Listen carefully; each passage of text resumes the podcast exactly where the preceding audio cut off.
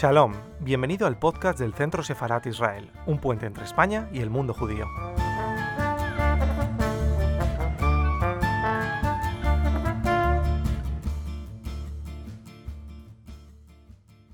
Hola y bienvenidos a, la tercera sesión del Seminario Internacional ah, sobre Filosofía y Pensamiento Judío que organiza el Grupo de Investigación Historia y Ontología del Presente en el marco del cual se inserta la red de pensamiento internacional de pensamiento judío en colaboración para este seminario con el Centro Sefarat Israel.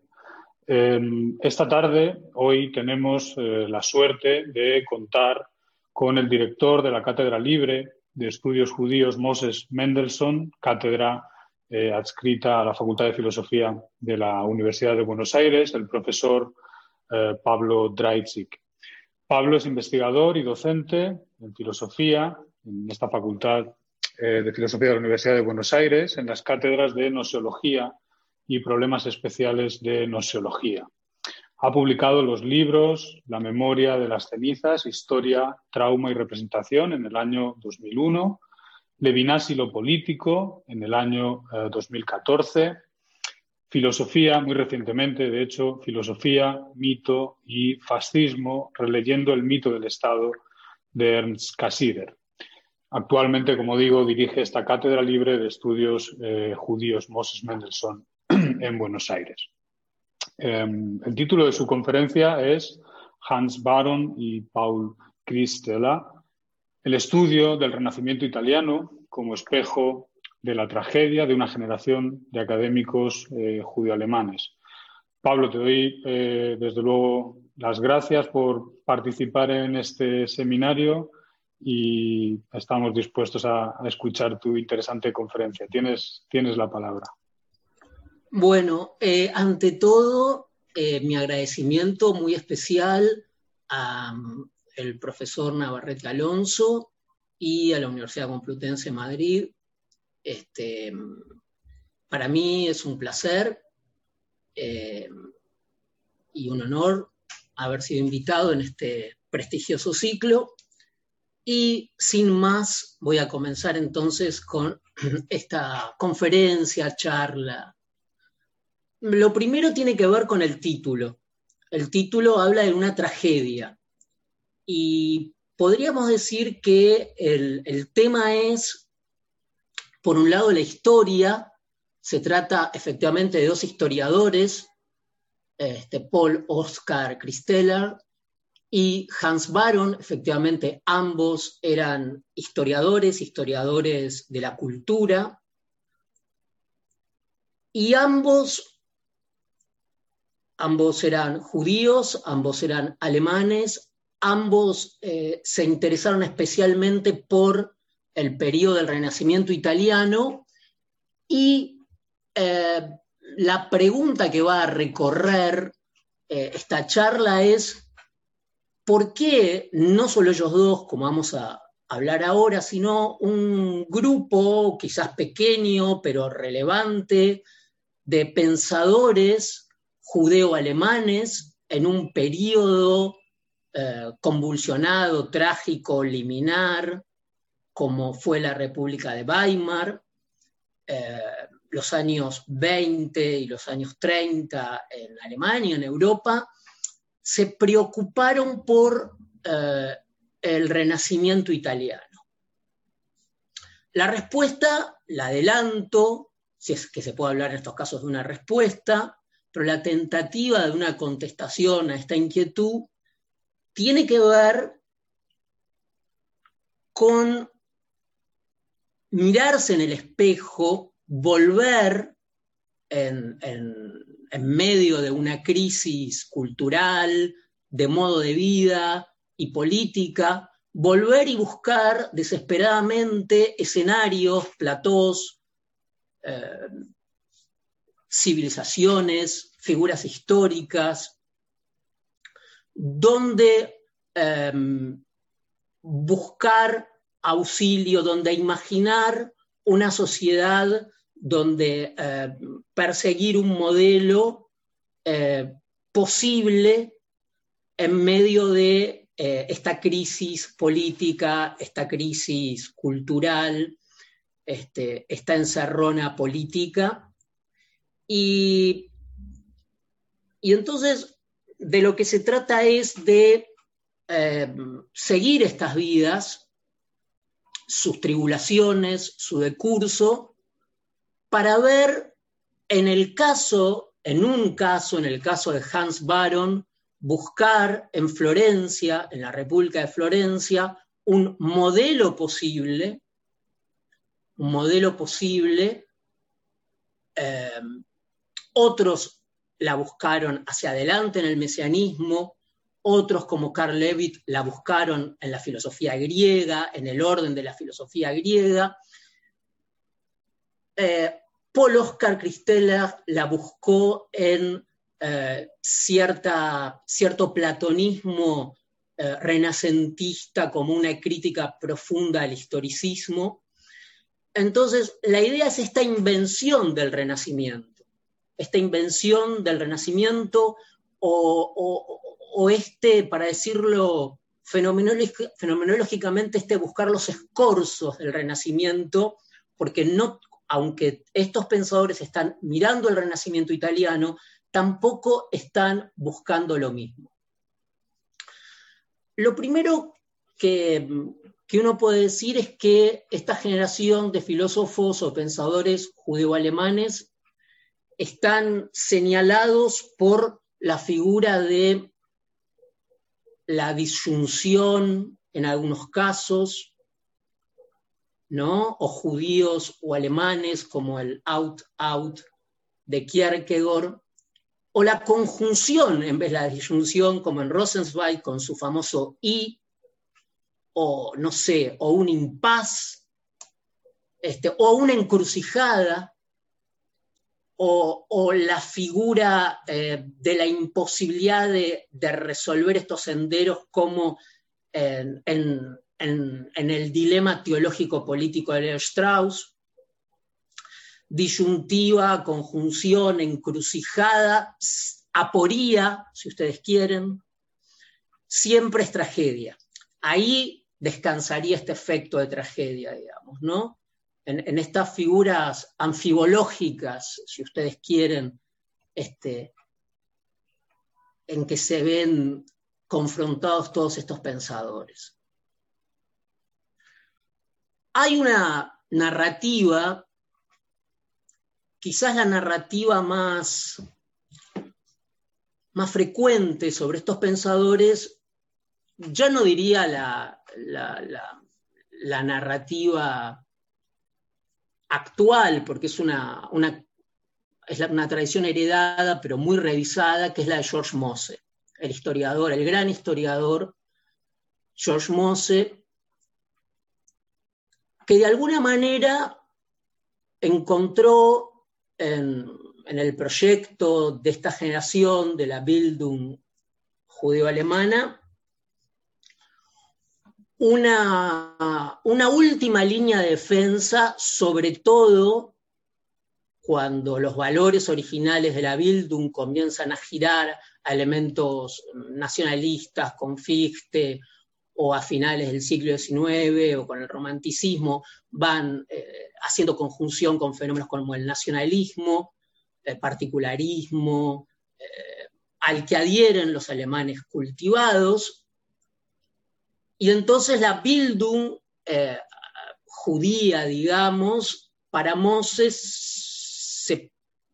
se, habría convertido en esta última línea de defensa de esos valores originales. Aún, ahora, esta línea de interpretativa, por supuesto, ha sido muy revisada, sobre todo porque aparece como una idealización ¿no? De, una Bildung judía liberal, eh, heredera purista de la Ilustración, y eh, otros historiadores como eh, Ashheim Steven Ashheim o la propia Shulamit Volkov, comenzaron a revisar y, bueno, a, ubicar personajes o, o, alineados con pensamientos conservadores o lo que podríamos llamar de derecha o apolíticos de, de, la Alemania guillermina, como Karl Lowitz que cité recién, pero también personajes casi inclasificables, algunos como Oscar Goldberg, eh, o como el propio Kantorowicz, que, militaba en causas este, absolutamente opuestas a, la tradición liberal o de, la tradición liberal de la Bildung, izquierda incluso, o Gundolf, la gente del, círculo de Stefan George Kreise, es aparecen una línea que eh, desbarata esta concepción de, la Bildung como pequeños guetes, cada judío era un pequeño guete, queda, queda revisada, ¿no? Eh, yo quiero rescatar algo de George Mose, me parece que es importante también rescatar algo de George Mose, eh, todo lo que la perspectiva de George Mose pueda ser revisada poniendo, bueno, el propio, podemos hablar de Simmel también como alguien que no responde con su vitalismo a este modelo de, de George Mose, podemos hablar del propio Walter Benjamin. Pero lo que sí es cierto también en esta generación, me parece que se mantiene, a, pesar de los ejemplos que uno puede poner para, para ponerla en duda, de que este ADN se mantiene, ¿no? Esta tradición de sostener esta tradición este, de la Bildung original, incluso con su orientación de autoperfeccionamiento, ¿no? En Mendelssohn, este, con, sus valores eh, cosmopolitas y universales. Em, una cosa también, una cuestión interesante por ahí, es que um, esto lo dice Shulamit Folkov, eh, y, para avanzar un poco en la época en que estamos tratando, de la que nos estamos ocupando en este momento, hay una cuestión con la membresía, con la pertenencia, que comienza a jugarse no tanto por la acumulación de conocimiento académico o por la acumulación de conocimiento, sino por otras variables, como por ejemplo el gusto, eh, el hablar bien un idioma, que comienzan a ser condiciones de membresía. Es decir, eh, ese capital simbólico, para hablar con Bourdieu, que portaban los judíos alemanes o esta generación de pensadores o académicos comienza no solo por la cuestión del nacionalismo, eh, por cuestiones étnicas de pertenencia ciudadana, sino incluso por esta cuestión del gusto, y comienza entonces este, a hablarse de una Verbildung, ¿no? como una impostura, como una Bildung que ya eh, que ya no habla el mismo idioma y cuya, y cuya condición de membresía tampoco pasa por la cantidad de conocimiento, por ser el, el doctor, digamos, ¿no? Empieza a haber otros atributos requeridos, otros requerimientos. De modo que el sentimiento de marginalidad comienza a ser cada vez más grande en los pensadores judíos de esta generación, pero las respuestas a la, crisis, a la crisis, a la marginación, son muy diversas.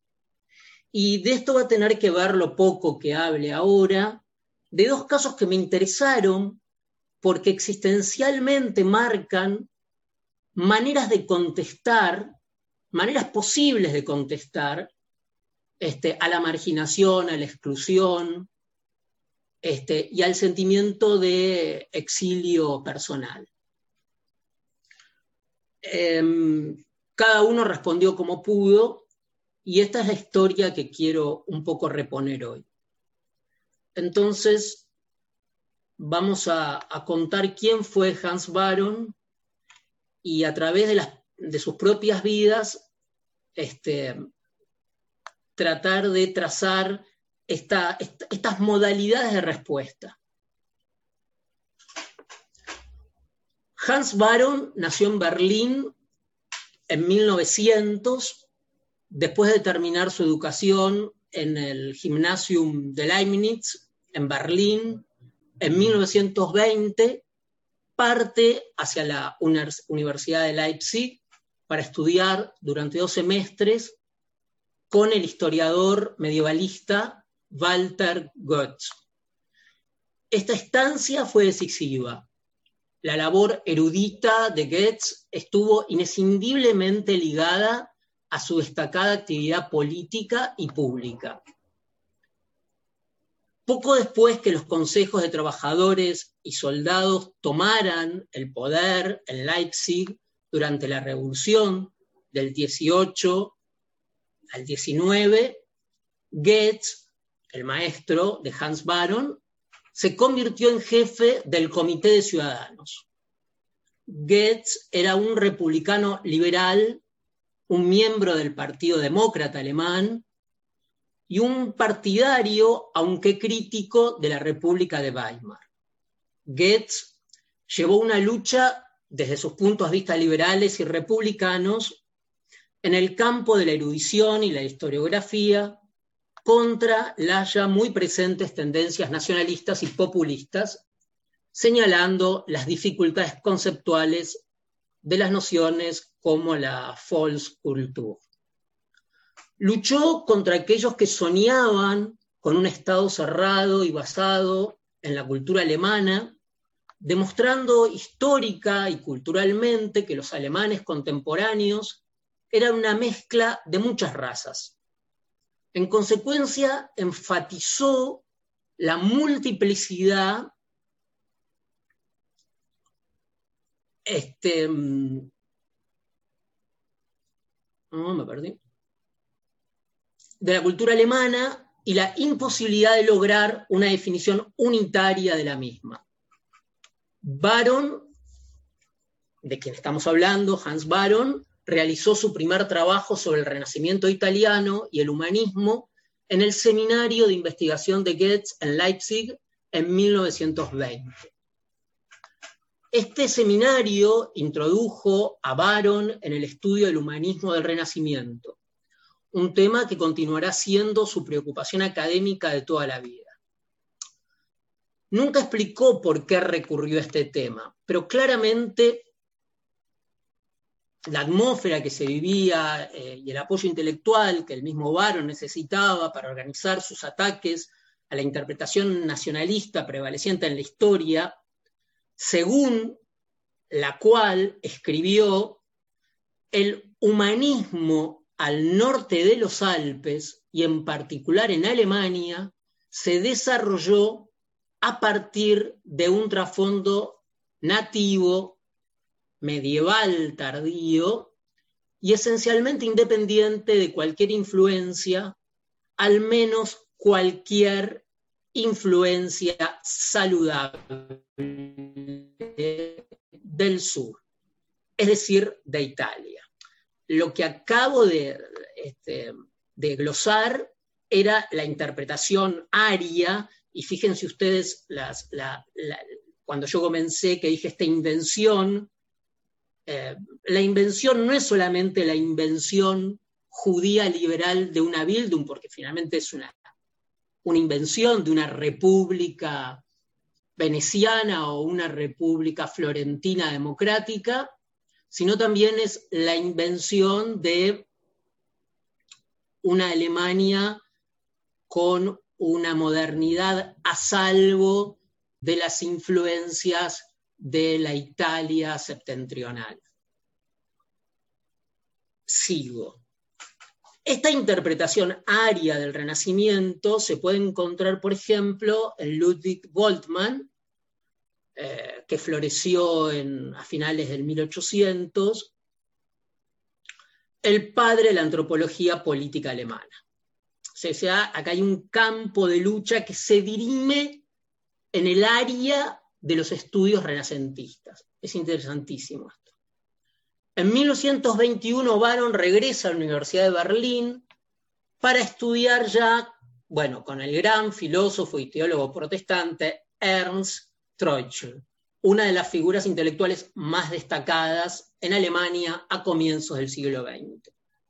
El punto importante en las elaboraciones de Troichel era su tesis de que el pasaje del medioevo a la modernidad no correspondía a la, datación beberiana de los orígenes de la modernidad en el protestantismo temprano. Troichel desplazaba dos siglos más adelante el origen de la modernidad, lo cual significaba una herida narcisista a una datación alemana protestante de la modernidad. Y este punto es clave.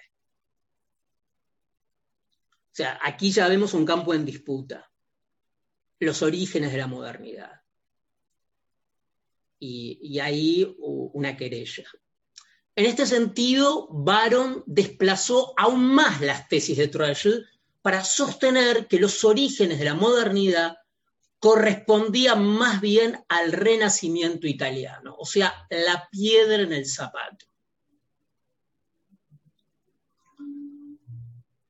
Esta perspectiva alternativa que desplazaba los orígenes de la modernidad hacia el sur de los Alpes, involucraba, y aquí hay que decirlo, estratégicamente, no solo una apuesta, involucraba no solo este, una apuesta o una apuesta en cuestión del nacionalismo germano, sino que además redundaba en el descubrimiento de un tipo específico de modernidad política que Baron llamó, y aquí acuñó, esta es una figura de Baron, el humanismo cívico, y que localizó históricamente en la Florencia del siglo XV. Entonces, aquí hay una operación en el campo intelectual, una intervención en el campo intelectual, política, no solo erudita, y lo vamos a contrastar con Christeller, que ahí sí que hay otra perspectiva sobre el mismo tema. El acuñamiento de la noción filosófica de humanismo cívico es descripta por el propio Baron en términos de descubrimiento, ¿no? no, no eh, vamos a ver por qué, aparte, es un descubrimiento y como una suerte de insight y no solo una especulación teórica. Él entiende que ha descubierto esto. Hay un contexto de descubrimiento. Y además lo describe en términos de una metanoia, una suerte de, digo, no solamente una iluminación, sino una conversión casi. En 1925, Baron recibe un estipendio y cruza los Andes, como D'Amicis, para trabajar en los archivos de Florencia. Su objetivo era estudiar inicialmente el neoplatonismo florentino. Hago, hago un, abro un paréntesis aquí y es es importante decir que eh, la, particular afición judía, aparte de por las pasas de uva y las almendras, por el neoplatonismo. Eh, yo por eso recomiendo mucho que es una pequeña gema el libro de Klivansky, de Raymond Klivansky, sobre, creo que lo, tengo acá en la edición española de Península, ¿no? Sobre su vida. Y, bueno, cuenta de, por supuesto, de Barbour, de Cassirer, este, por supuesto de Cristela, de, de todos estos personajes y, ahí, y él habla de esa afinidad electiva por el neoplatonismo en la tradición judía, este, sobre lo que creo que la, filósofa Irene Cayón incluso escribió un trabajo sobre el, neoplatonismo como afición electiva. Bueno, Barbour, este, Eric Weil, eh, el propio Buber escribió sobre Nicolás de Cusa. Bien, estos textos que Baron descubre, bueno, en principio se centra en Pico de la Mirándola y en Ficino. Eh, pero mientras estaba buscando estas cuestiones más especulativas del neoplatonismo, eh, dice que de repente, como digo, como, como en el desierto de Damasco, tiene como un insight, como una iluminación, y descubre textos que le permiten eh, colegir, concluir la existencia de esta ciudadanía políticamente activa en Florencia, y ya los textos neoplatónicos le resultan obstrusos, latosos y desconectados de la vida cotidiana de la ciudad. Eh, estos textos que Baron descubre casi como una epifanía, guardaban relación con el, sobre todo el humanismo de Bruno, de Leonardo Bruno Aretino. Este es el personaje en el que se va a centrar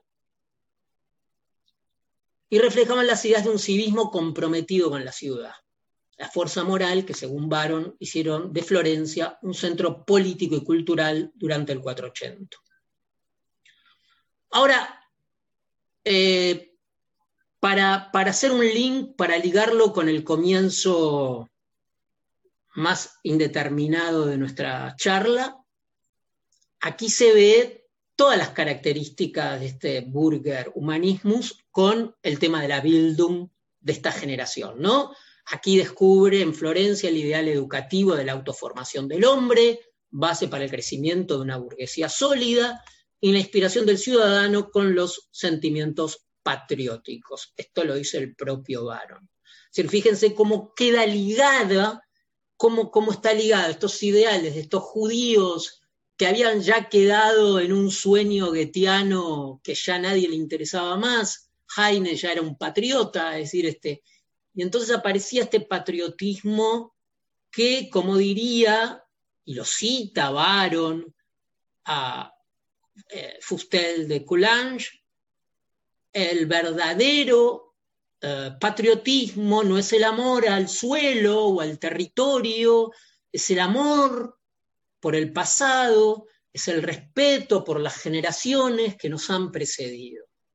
¿no? Esta idea tan fuerte em, de la verdadera patria como la ciudad, como las leyes de la ciudad, el respeto a las generaciones y a las piedras de los muertos, de las murallas de la ciudad.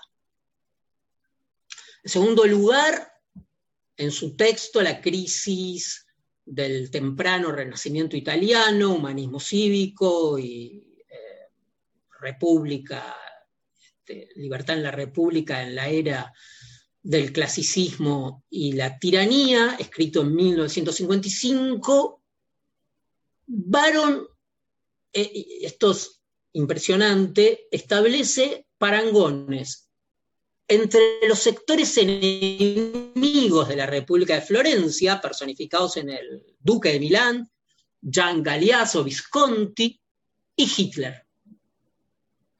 O sea, esta idea de la invención y la, comparación, la analogía, el símil, y, de cómo está jugando la invención de, esta Florencia, haciéndola jugar en medio de la guerra, es impresionante. Dice Baron, no se puede rastrear la historia de esta etapa explosiva en la génesis del sistema de los estados del Renacimiento sin que se asemeje por su parecido con los acontecimientos en la historia moderna cuando se unificó la conquista sobre Europa. De manera similar, continúa diciendo Baron, Napoleón y Hitler preparados en la costa del canal inglés y confinados por sus victorias sobre todos los poderes, poderes relevantes, excepto uno, esperaron el momento propicio para su salto final, hasta que el momento histórico había pasado y los acontecimientos imprevistos habían trastornado el curso aparentemente inevitable del destino. Y sigue, diciendo Baron, perdón por la, por la larga cita, pero creo que vale la pena. Esta es la única perspectiva desde la cual se puede reconstruir adecuadamente la crisis del verano de 1402. Fíjense qué genial esta comparación que hace entre el verano de 1402 y Hitler y captar su significado material y psicológico para la historia política del Renacimiento, y en particular para el crecimiento del espíritu cívico florentino. Hasta aquí, Baron. Eh, y ahora vamos con Paul Oscar Christeller o Christella, como dicen más los alemanes. Bueno, Paul Oscar Christeller refugiándose en la Torre de Marfil. Vamos a ver por qué le puse ese pequeño título. Por Oscar Christeller, quien retrospectivamente ha sido estimado como el más importante de los investigadores del Renacimiento, aquí esta es la edición en español, no sé si se ve, clásica, que editó el Fondo de Cultura Económica de México, que es un libro tradicional este, como el de Garín para cualquiera que, se dedica a los estudios del Renacimiento. Decía, importante, un, must para los estudios del Renacimiento, durante el siglo XX fue el ejemplo proverbial del alemán de origen judío. Una categoría de gran significación histórica para la historia de la propia Bildung en Alemania desde los años de Moses Mendelssohn. ¿Por qué? Porque aquí lo que hay que subrayar es la palabra origen, ¿no? Em, es decir, esta especie de anfibología, como decía antes, esta especie de, de tenaza, como diría Leo Strauss, de disyunción o conjunción. Su familia pertenecía a la burguesía asimilada de Berlín y sus padres fueron, y esto es interesante, sus padres fueron deportados eh, de la capital alemana después de 1941 en uno de los alters transporte a los campos de exterminio. Y esto es interesante porque fue justamente eh, adelantando un poco de lo que vamos a hablar ahora, lo que voy a tratar de transmitir es la vida de Cristela, que fue quizás mucho más golpeada en un cierto sentido que la, de, que la del propio Hans Baron, dedicándolo, dedicándose los dos casi al mismo objeto de estudio, desde escorzos diferentes y perteneciendo a una misma generación, con Cassirer también. Casi los libros se publican al mismo tiempo, eh, el libro de Kristeller, el libro de Cassirer sobre Cosmo Individuo en el Renacimiento, todos publicados en la década del 20, finales del 20, pero es el más golpeado, decía Christeller, por la historia, el que precisamente, para decirlo en términos lacanianos, va a renegar de toda esta situación. El más apolítico el que va a criticar en términos especulativos al historicismo. En 1923, Christeller siguió al filósofo kantiano Ernst Hoffmann, su amigo de griego clásico, a Heidelberg, donde cursó estudios con Karl Jasper y Heinrich Rickert. Como muchos estudiantes de ciencias humanas de su estrato social de aquella época, el joven Christeller no se contentó con permanecer en una universidad y pasó un semestre en Freiburg para escuchar a Husserl y otro en Marburgo para asistir a las clases de Heidegger. Esto es sobre todo llamativo porque yo no, no hay tiempo para detenerse en esto, pero, pero sí el modo en que defendió Tutkurt a, a, Heidegger. Eh, la, defensa, no solo la politicidad, sino su, defensa de Heidegger, y no solo de Heidegger, ahora vamos a ver. Em, En 1928 se graduó en Heidelberg con una tesis sobre Plotino que exhibía una fuerte impronta heideggeriana que resultó, en palabra de Christeller, una interpretación existencialista del filósofo neoplatónico. Aunque el ascendente teórico de Heidegger sobre la labor de Christeller no irá mucho más allá de este momento, él mantuvo sin interrupción su correspondencia con Heidegger durante el exilio y no dejó de incluirlo en los agradecimientos a sus principales libros, incluso eh, el que mostré recién, que es de 1973. Y yo agrego incluso cuando conoce el destino que tuvieron sus padres.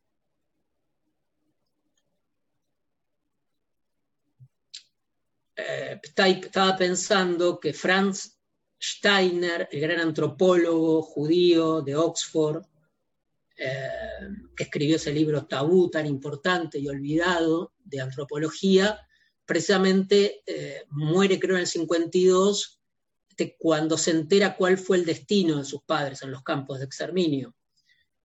Este, bueno, la relación de Cristela con el mundo académico y sus cargos fue difícil durante sus años en Alemania. Como judío, Cristela no debería haber tenido incordios de esa clase, por cuanto la constitución de Weimar, en la constitución de Weimar la igualdad cívica era para todos los alemanes sin importar la afiliación religiosa y en este sentido se encontraba garantizada. Sin embargo, además de una oferta muy limitada de puestos vacantes en el mundo académico, los académicos alemanes de descendencia judía tuvieron que enfrentar el antisemitismo en los ministerios y universidades. Para la carrera de Cristela esto tuvo consecuencias negativas incluso antes de que el nacionalsocialismo llegara al poder, porque no provino de una situación de antisemitismo. Ernst Hoffmann, quien se vería el mismo forzado a un temprano retiro por la ley de restauración del servicio profesional de 1933, y ahora vamos a hablar de alguien que, del que hablé recién, en tanto judío, rechazó dirigir su habilitación porque había ya un estudiante judío, que era precisamente Raymond Klivansky, este gran este filósofo que se dedicó a estudiar el tema de la melancolía en el Renacimiento, tiene un gran libro sobre la melancolía, bajo su supervisión. Después de este episodio en Heidelberg, Cristela retorna a Berlín, donde continúa sus investigaciones filológicas junto al famoso Bernard Jäger, que con su paideia también en una edición famosa en español del Fondo de Cultura Económica que tenemos todos en la biblioteca, que fue filo, filo nazi, y Edward Norden, entre otros. Y es así donde da inicio al proyecto de dirigir sus esfuerzos de investigación a la figura principal de la Academia Platónica Florentina, Marsilio Ficino, o sea, el objeto de estudio que había dejado a un lado Hans Baron proyecto que debía culminar en un trabajo de habilitación. Christelier había pensado este proyecto para Freiburg dirigido por Heidegger, pero por obvias razones esto resultó imposible después de 1933. Provisto de cartas de recomendación de Heidegger,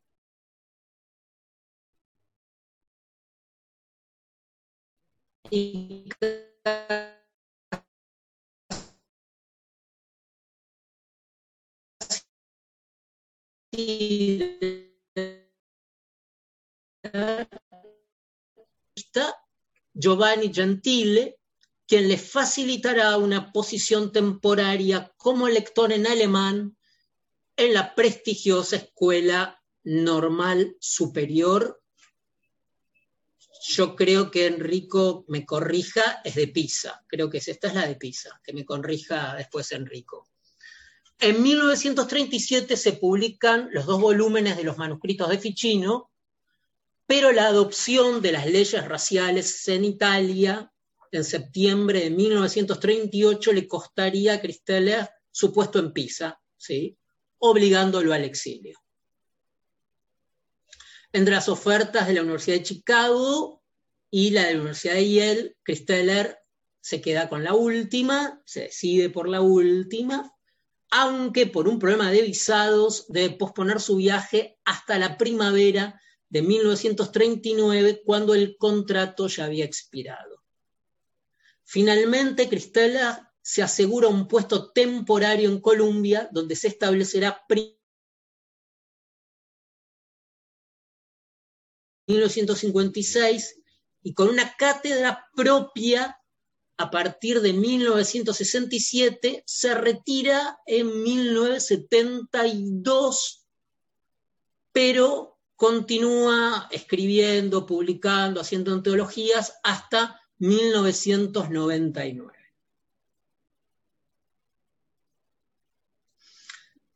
En un camino radicalmente opuesto, disímil o diverso aquel que vimos en Hans Baron y su visión valorativa y política del estudio retrospectivo de la historia, Christeller mantuvo una inflexible postura crítica respecto de cualquier variedad de historicismo que desvirtuara el examen erudito y objetivo del pasado.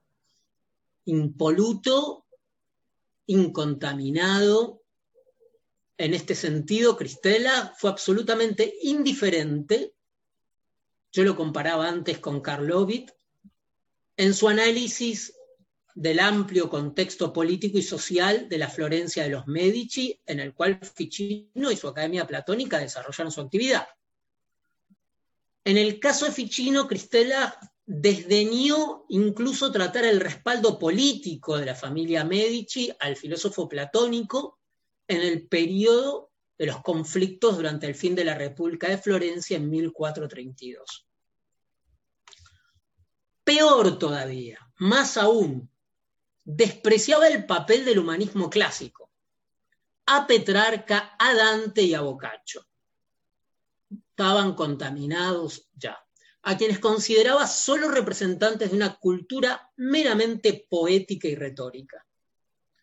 En una compilación editada en 1948, Cristala opone, por un lado, a Petrarca y otros humanistas tempranos, cuyas obras no debían, según él, tomarse seriamente por no estar fundadas en la teoría, en la razón, y por otro lado Marsilio Ficino y Apícola Mirándola, estimados en cambio verdaderos pensadores y filósofos.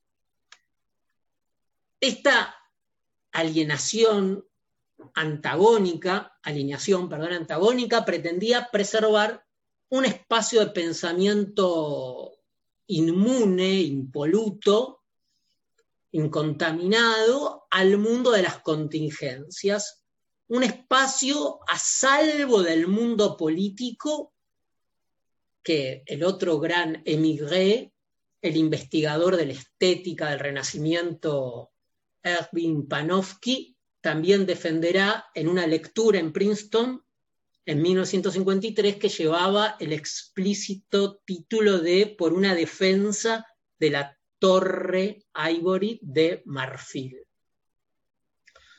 Es decir, en esta generación había un corte en el que estaba incluido Cristala que se... A ver, para decirlo con una metáfora, si Hans Baron buscó un modelo político, lo que buscó Cristala es un refugio, donde no entrara la historia, la contingencia, este, y tan luego él, que había sido golpeado por la propia historia, como no fueron quizás golpeados otros que sí asumieron compromisos más importantes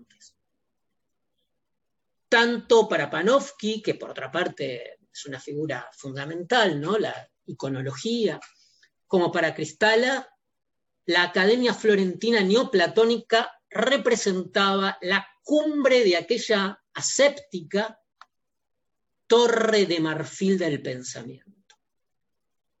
Al volver nuestra atención sobre la obra de Hans Baron, de Cristela, podemos identificar diversos modos de respuesta creativas a la crisis de la República de Weimar y a la ascensión del poder del nazismo.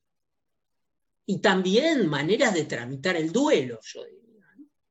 Mientras Hans Baron produjo conocimiento efectivo, ubicando su perspectiva cognitiva en una dimensión de la Kulturkampf, de la lucha política, Cristela en sus obras persiguió en la metafísica de la razón neoplatónica renacentista una, según sus palabras, estas son palabras de él, una roca inamovible de apoyo moral.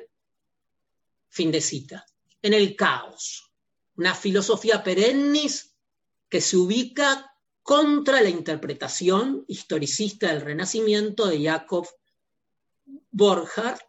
Finalmente, Casira pudo quizás, más que los precedentes, hacer una lectura del Renacimiento, este, bueno, también como varón, más política. Bueno, si te parece, Roberto, termino aquí y no sé,